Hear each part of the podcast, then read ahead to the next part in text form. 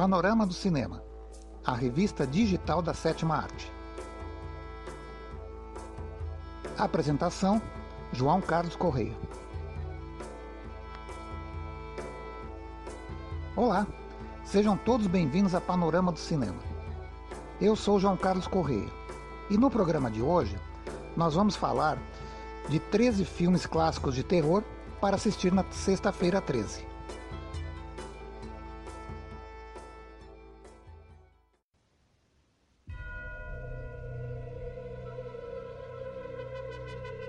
Nas civilizações de cultura cristã, a sexta-feira é considerada como um dia de mau agouro. E se esse dia for o décimo terceiro do mês, pior ainda. Não se sabe ao certo o porquê dessa crença, mas desconfia-se ser devido ao fato de a última ceia celebrada por Jesus Cristo e seus apóstolos ter sido celebrada nesse dia, de haver 13 pessoas à mesa, além de Jesus e dos discípulos, estava o traidor Judas Iscariotes. Todo cristão sabe que duas pessoas que participaram dessa ceia morreram, Judas e Jesus, embora este último tenha ressuscitado três dias depois. Recentemente, essa crença de dia de mau agouro para sexta-feira 13 foi reforçada devido aos tristes e trágicos atentados terroristas ocorridos em Paris, capital da França, em 2015, no qual 130 pessoas morreram e cerca de 400 ficaram feridas. Entretanto, para alguns, sexta-feira 13 é um dia de sorte. E se você, ouvinte, é fã de cinema, especialmente de filmes de terror, então é como se tivesse acertado na Mega Sena. Panorama do Cinema fez uma seleção de 13 filmes de terror para se assistir em uma sexta-feira 13, curtir e sentir um calafrio na espinha. E se depois de assistir todos esses filmes arrepiantes, você conseguir passar pela sexta-feira 13 sem pegar um mal olhado, considere-se uma pessoa de corpo fechado.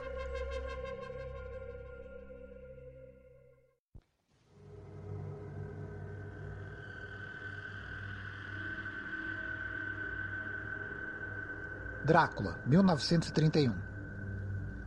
Não foi a primeira vez que o romance de terror criado pela imaginação do escritor irlandês Bram Stoker foi adaptado para o cinema. Em 1922, o cineasta alemão F.W. Murnau realizou o clássico Nosferatu, com seu conterrâneo Max Schreck no papel principal.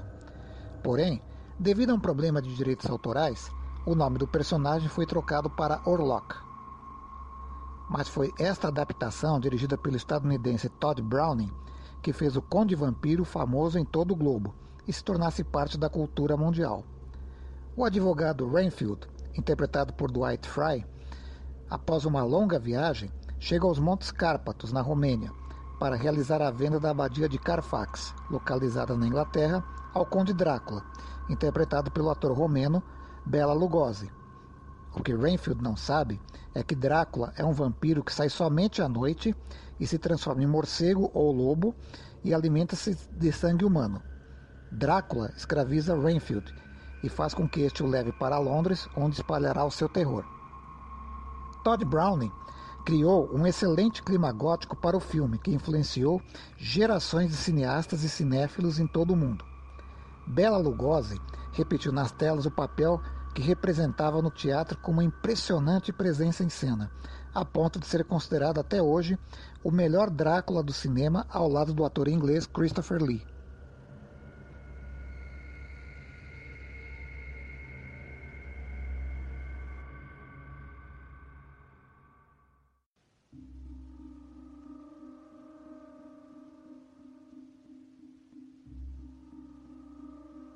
O Médico e o Monstro, 1931.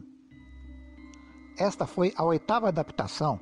Anteriormente, foram feitos cinco filmes nos Estados Unidos, um na Dinamarca e um na Alemanha, do romance clássico Dr. Jekyll and Mr. Hyde, escrito pelo escocês Robert Louis Stevenson, autor do igualmente clássico A Ilha do Tesouro, também com várias adaptações para o cinema. O Dr. Harry Jekyll interpretado por Frederick March, é um brilhante químico inglês que vive na Londres vitoriana e que está convencido que cada ser humano tem tanto um lado bom quanto um lado mau. Para provar sua teoria, elabora uma poção que experimenta em si mesmo e transforma-se no animalesco Sr. Edward Hyde, que, ao contrário de Jekyll, não possui nenhuma consciência ou moral e passa a cometer maléficos em toda parte. O diretor armênio, naturalizado estadunidense, Ruben Mamoulian, usou com grande talento técnicas narrativas com o tema do conflito emocional e de imagens com destaque para a transformação de Jekyll e Hyde. Frederick March foi um dos poucos atores que conseguiu fazer a transição do cinema mudo para o falado sem perder o sucesso, e neste filme podemos conferir isso. Sua atuação marcou época e foi recompensada com o Oscar de melhor ator em 1932, além do prêmio de melhor ator no Festival de Veneza.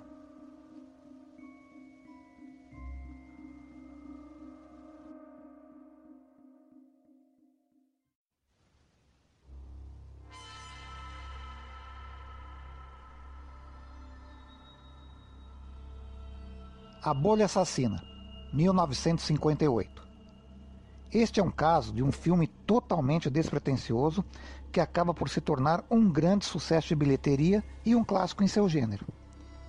Em uma pequena cidade no estado da Pensilvânia, nos Estados Unidos, o adolescente Steve Andrews, interpretado por Steve McQueen, e sua namorada veem um meteorito cair perto do local onde estão se beijando e decidem averiguar. Ao chegarem no local, descobrem que no interior desse meteorito há uma substância gosmenta que ataca e consome totalmente as pessoas. Steve tenta avisar as autoridades, mas estas não acreditam nele. A bolha finalmente chega à cidade e instala o caos e o terror nela. A Bolha Assassina era um filme independente que teve sua distribuição feita pelos estúdios Paramount e destinado ao público adolescente, frequentador de cinemas drive-in nos quais há um imenso estacionamento e onde as pessoas param seus automóveis e assistem ao filme dentro deles. Mas que, devido ao seu sucesso, acabou sendo dirigido às salas tradicionais e ao grande circuito comercial. A Bolha Assassina era um típico filme B, com ritmo dinâmico, roteiro bem simples, produção barata e dirigido por um especialista do gênero, o estadunidense nascido na Alemanha, Irving Gelworth, as críticas foram razoáveis, mas a produção se tornou uma referência e uma influência para várias produções posteriores e ficou nas retinas e memória do público. O filme transformou Steve McQueen, que estava em seu primeiro trabalho como protagonista principal, em astro. Uma curiosidade: embora estivesse fazendo o papel de um adolescente, McQueen tinha na ocasião 27 anos de idade. Em 1972, foi feita a sequência da bolha assassina que se chamou Beware, do Blob. Indo mais para a linha do terrir, que mistura terror com humor, o filme tinha a direção do ator Larry Hagman, das séries de TV de Neon Gênio e Dallas. O filme foi um fracasso de público e crítica. Em 1988, em comemoração aos 30 anos da Bolha Assassina, foi feito um remake do filme com direção de Chuck Russell e com Kevin Dillon à frente do elenco. Embora tenha recebido boas críticas, não teve o mesmo sucesso e impacto do original. Atualmente está sendo preparado um reboot da Bolha Assassina, que tem a direção do inglês Simon West e com um elenco ainda a ser definido.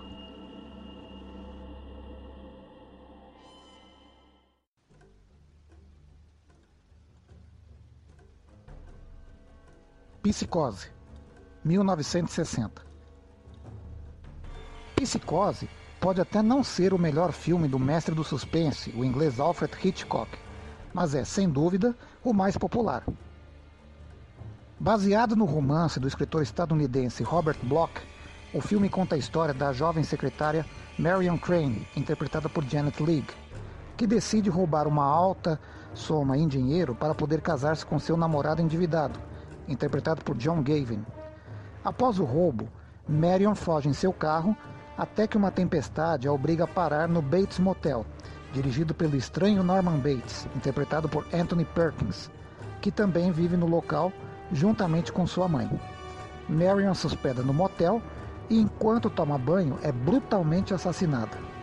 Enquanto isso, um detetive, interpretado por Martin Balsam, e a irmã de Marion, Lila, interpretada por Vera Miles, procuram pela secretária sem desconfiarem do destino da jovem nem do perigo que corre.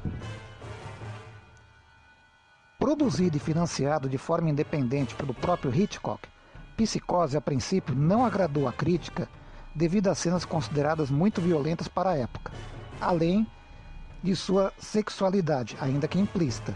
Mas o público adorou. As críticas foram revistas e o filme foi um grande sucesso de bilheteria, tendo recebido quatro indicações para o Oscar.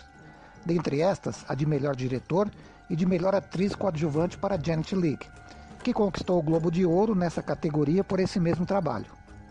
Mas o grande destaque de Psicose é sem dúvida Anthony Perkins. Norman Bates tornou-se um dos maiores vilões da história do cinema graças à atuação de Perkins, que marcou a carreira do ator pelo resto de sua vida. Aliás, foi um papel tão marcante para Perkins a ponto de, em uma entrevista, perguntarem a ele se pudesse voltar no tempo, aceitaria novamente a oferta de fazer o papel de Norman Bates. A resposta foi um enfático sim. Psicose teve três sequências para o cinema, um filme e uma série feitos para a TV, além de outras duas versões feitas em Bollywood, que é a versão da Índia de Hollywood, e foi escolhido pelo Registro Nacional de Filmes da Biblioteca do Congresso dos Estados Unidos para preservação por ser culturalmente, historicamente e esteticamente significante. E não poderia ser diferente. Só a famosa cena do chuveiro é daquelas que entrou para a história do cinema, a ponto de todas as pessoas ao redor do mundo a conhecerem, mesmo sem ter assistido ao filme.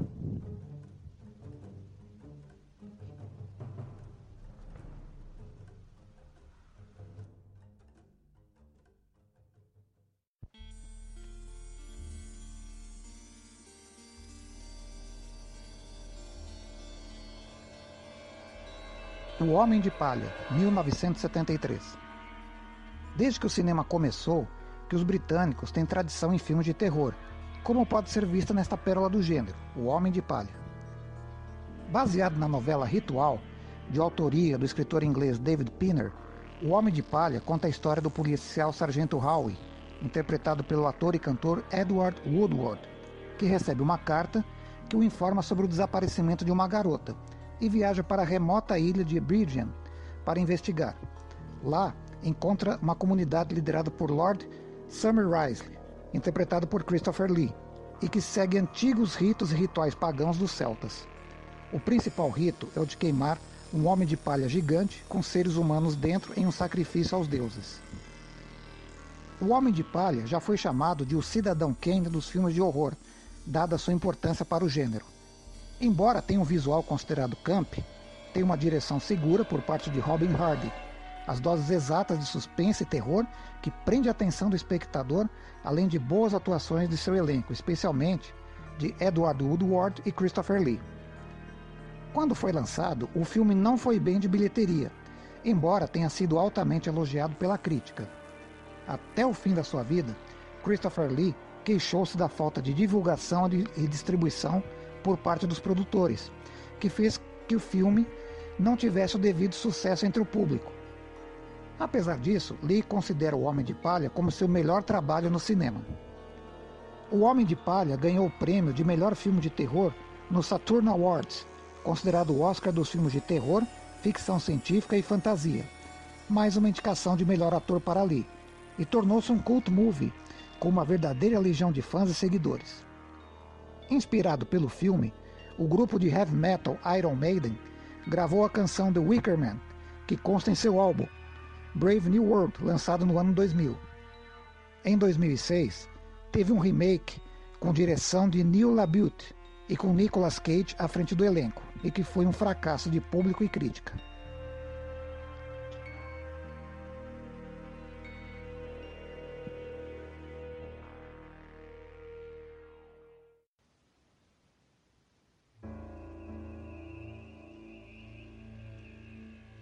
Exorcismo Negro, 1974. José Mojica Marins, o maior nome do terror nacional, não podia ficar de fora desta lista. E ele está representado por um de seus maiores sucessos, Exorcismo Negro, no qual, além de aparecer como si mesmo, também temos a presença de seu alter ego, o coveiro Josefel Zanatas, mais conhecido como Zé do Caixão. Após uma cansativa jornada de filmagens, e de uma entrevista na qual nega a existência do seu personagem Zé do Caixão, Mojica vai passar férias no sítio de seu amigo Álvaro, interpretado por Walter Stewart. e da sua família, perto da época do Natal. Ao chegar lá, vê estranhos fenômenos sobrenaturais acontecerem. O pai de seu amigo, Júlio, interpretado por Joffre Soares, é possuído por um demônio que diz que tem uma dívida a cobrar. Mojica descobre que a filha mais velha de Álvaro, Vilma, interpretada por Ariane Arantes, foi prometida ao diabo em uma missa negra. Para sua grande surpresa e choque, descobre que quem conduziu essa missa negra foi ninguém menos que Zé do Caixão. Para salvar a jovem e sua família, o Criador deve enfrentar sua criatura. Assim como no resto do mundo, o filme O Exorcista fez grande sucesso no Brasil Mujica decidiu embarcar na onda e fez o seu filme de possessão diabólica com um elenco de atores globais, que atuam em telenovelas da Rede Globo, como elenco de apoio, e um orçamento mais generoso. Na época de seu lançamento, Exorcismo Negro recebeu críticas mornas, mas melhorou com o passar do tempo e mostra Mojica no seu melhor, com grandes cenas de horror regadas com muito sangue e depravação. Mostrando pela primeira vez José Mojica Marins em papel duplo, o filme foi um sucesso de bilheteria.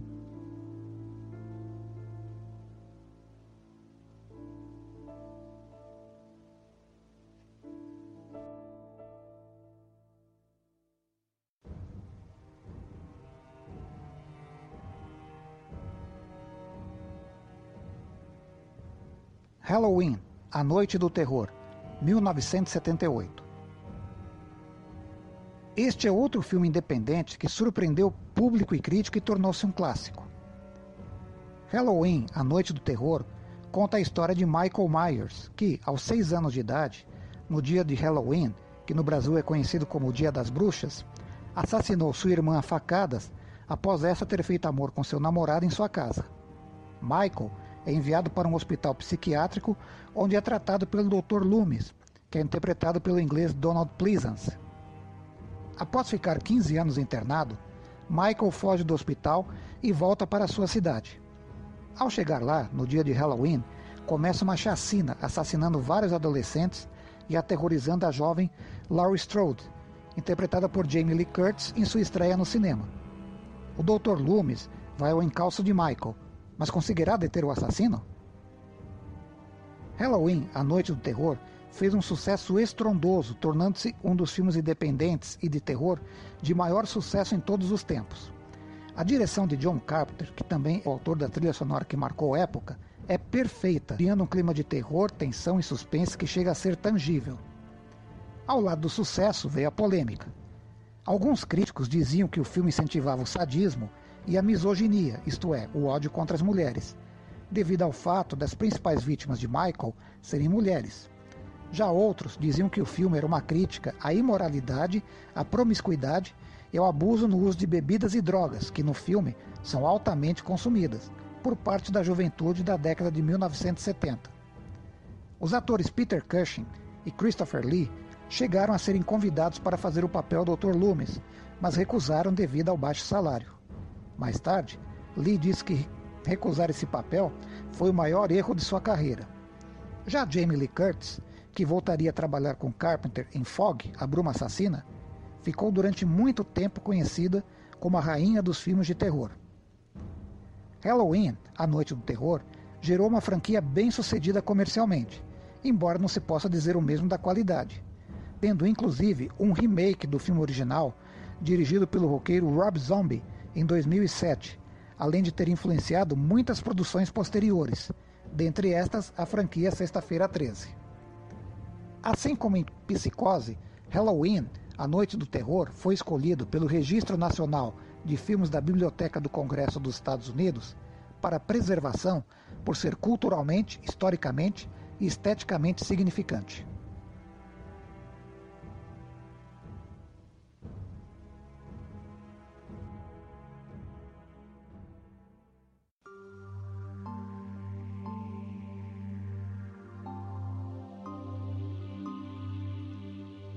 Nosferato, O Vampiro da Noite, 1979.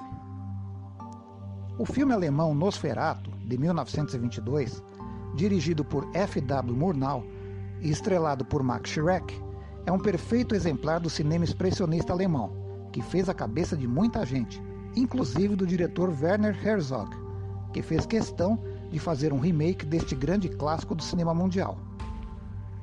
O corretor de imóveis Jonathan Harker, interpretado pelo saudoso ator suíço Bruno Ganz, é encarregado de ir até a Transilvânia para vender uma antiga casa para o sombrio Conde Drácula, interpretado pelo igualmente saudoso ator alemão Klaus Kinski. Apesar dos avisos de sua esposa, Lucy, a francesa Isabelle de Jany, Jonathan viaja e, ao chegar ao castelo de Drácula, descobre que este é um vampiro e acaba por ser escravizado. Drácula segue para a cidade onde espalha a peste e o horror. Ao contrário do filme original, Nosferatu, o Vampiro da Noite, não teve problemas de direitos autorais e pôde usar os nomes dos personagens da obra de Bram Stoker. Além de fazer uma refilmagem, Herzog fez uma homenagem ao mesmo tempo respeitosa e carinhosa a Murnau, reproduzindo o clima gótico e a atmosfera expressionista de seu mestre. Estes aspectos, aliados à sua direção firme e precisa, resultaram em um filmaço, a ponto de muitos dizerem que este é o filme de vampiros definitivo. O elenco está excelente, especialmente o astro principal, Klaus Kinski, que sempre teve uma relação de amizade e hostilidade e amor e ódio com Herzog. Sua atuação não fica a dever nada a Max Schreck e lhe valeu o prêmio de melhor ator nos festivais Deutscher Filmpreis, na Alemanha, Cartagena, na Colômbia e San Jordi, na Espanha.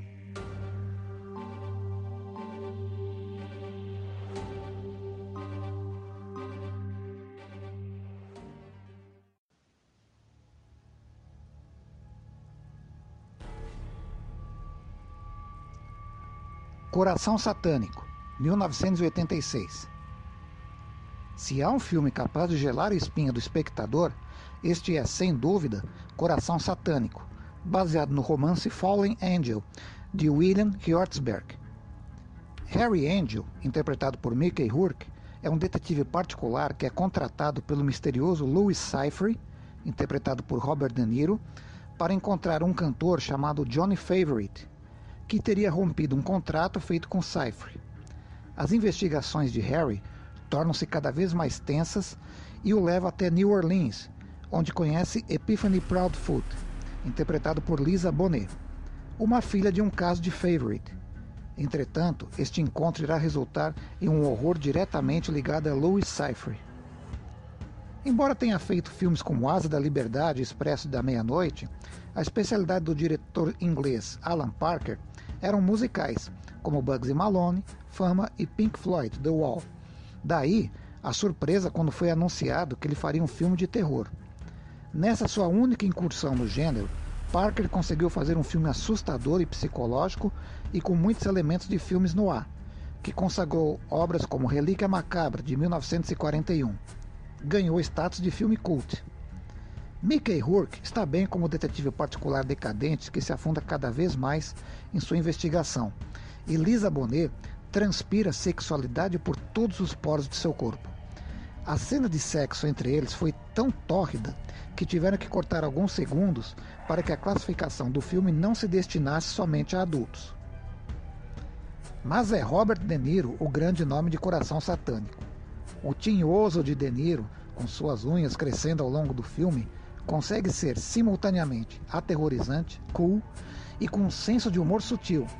É um daqueles personagens inesquecíveis.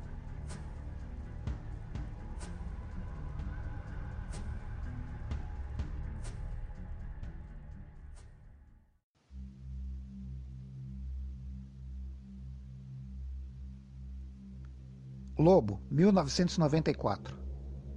Durante um bom tempo, filmes de lobisomem ficaram meio por baixo, mas Lobo ressuscitou o gênero com muita classe.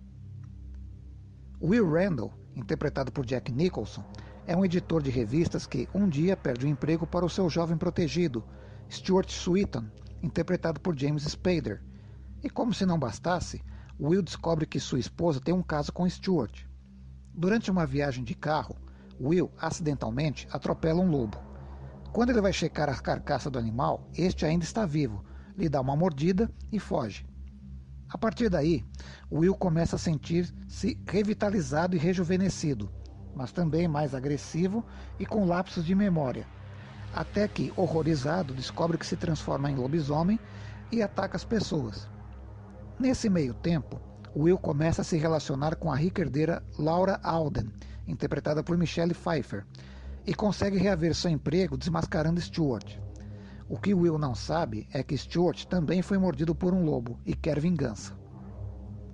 O diretor Mike Nichols era conhecido por seus filmes sofisticados, como, por exemplo, A Primeira Noite de um Homem, de 1967, que lhe deu o Oscar de melhor diretor, e surpreende nesta sua primeira e única investida em filmes de terror. Com uma ótima direção, Nichols consegue fazer um grande clima sombrio, tanto nas cenas diurnas como principalmente nas noturnas. O elenco está em grande forma, com destaque para o trio Nicholson, Pfeiffer, Spader, a cena de luta entre Will Stewart, filmada em câmera lenta, é o ponto alto do filme. Lobo conquistou o prêmio de melhor roteiro no Saturn Awards. A maquiagem usada por Jack Nicholson no filme, curiosamente, o deixou muito parecido com Wolverine, personagem da franquia X-Men, interpretado pelo ator australiano Hugh Jackman.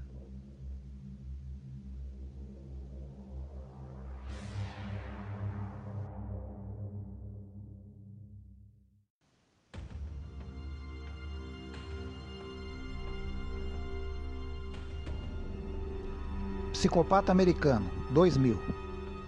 Mais uma produção independente que se tornou um sucesso surpresa. Psicopata Americano é baseado na polêmica obra original do escritor estadunidense Bretton Easton Ellis.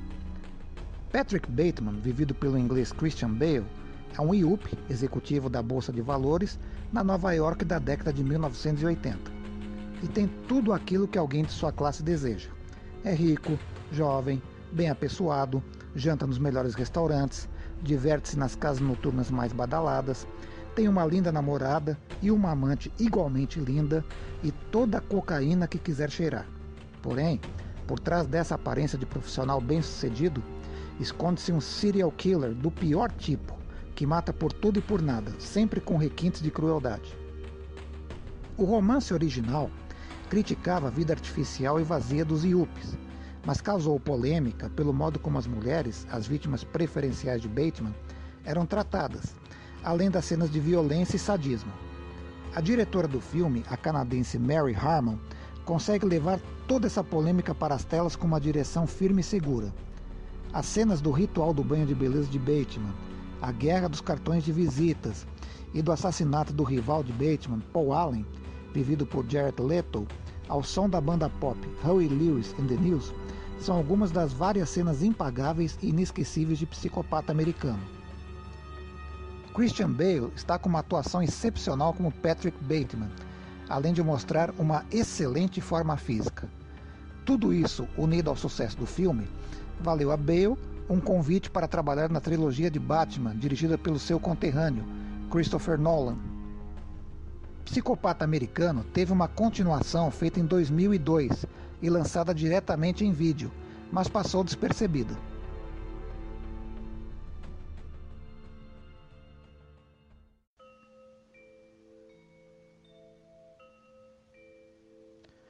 A Mulher de Preto, 2012. A produtora inglesa Hammer Films realizou grandes filmes de terror como A Maldição de Frankenstein, em 1956, e O Vampiro da Noite, em 1958 e tornou-se uma referência para os fãs do horror. Mas, na década de 1970, entrou em decadência e encerrou suas atividades em 1979. Porém, para alegria desses mesmos fãs, a boa e velha Hammer voltou ativa em 2007. Um dos filmes que marcaram essa volta foi A Mulher de Preto. Baseada na obra da escritora inglesa Susan Hill, a Mulher de Preto conta a história do jovem advogado Arthur Kipps, interpretado pelo inglês Daniel Radcliffe, que recentemente perdeu a sua esposa após esta dar à luz ao seu filho, Joseph, interpretado por Misha Handley, que é sobrinho de Radcliffe na vida real. Kipps recebe o trabalho de fazer o inventário de uma velha casa no interior da Inglaterra e durante a viagem conhece o rico fazendeiro Sam Daly, interpretado pelo norte-irlandês Ciaran Hinds de quem se torna amigo. Ao chegar ao seu destino, toma conhecimento da lenda da antiga proprietária da casa, conhecida como a Mulher de Preto. Segundo a lenda, a mulher de preto faz as crianças cometerem suicídio como vingança por ter perdido seu filho. Kipps não acredita até que uma série de acontecimentos o faz mudar de ideia. O diretor James Watkins fez um terror psicológico dando ênfase à tensão, aos sustos repentinos e ao clima gótico. A Mulher de Preto não apela para cenas de muita violência, nem para nudez ou erotismo, o que faz desse filme um terror de classe, que, ajudado pela boa atuação de Radcliffe, foi bem recebido pela crítica. Teve uma sequência lançada em 2014 chamada Mulher de Preto 2 Anjo da Morte, que foi até bem nas bilheterias, mas considerado pela crítica como inferior ao original.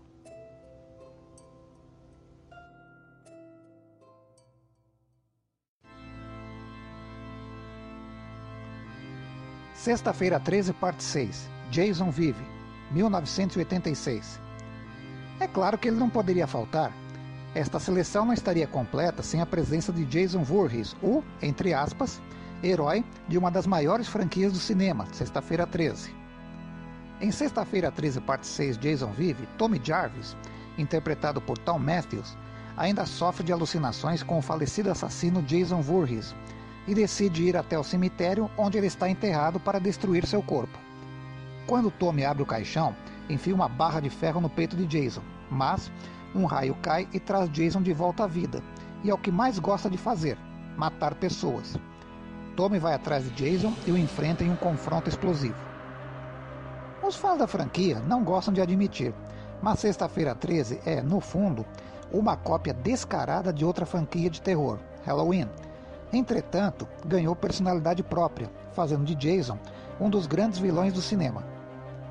O diretor Tom McLaughlin veio da televisão, onde escrevia roteiros para comédias, e achou que poderia pôr uma pitada de humor em Sexta-feira 13, parte 6, Jason Vive, o que se revelou uma decisão acertada. Muitas vezes, o terror acaba se tornando um terrir, o que fez com que os fãs de Sexta-feira 13 considerem Sexta-feira 13, parte 6 o melhor filme da franquia até hoje. Na trilha sonora, destaque para o roqueiro Alice Cooper, que compôs a música tema do filme, His Back, The Man Behind the Mask.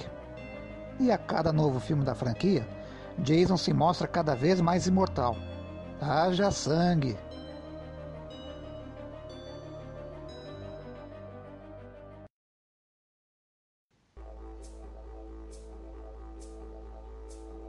E Panorama do Cinema fica por aqui. Vocês poderão ler esta matéria completa e verem os vídeos com os trailers de cada filme em nosso blog no endereço www.panoramadocinemma.blogspot.com. Para elogios, críticas ou sugestões, envie um e-mail para panoramadocinema@gmail.com. Vocês também podem acessar a hashtag Panorama do Cinema, assim como as hashtags Fora Bolsonaro e Bolsonaro Out. Espero que tenham gostado do programa de hoje. Muito obrigado por sua honrosa visita. Vocês são sempre bem-vindos. Até a próxima.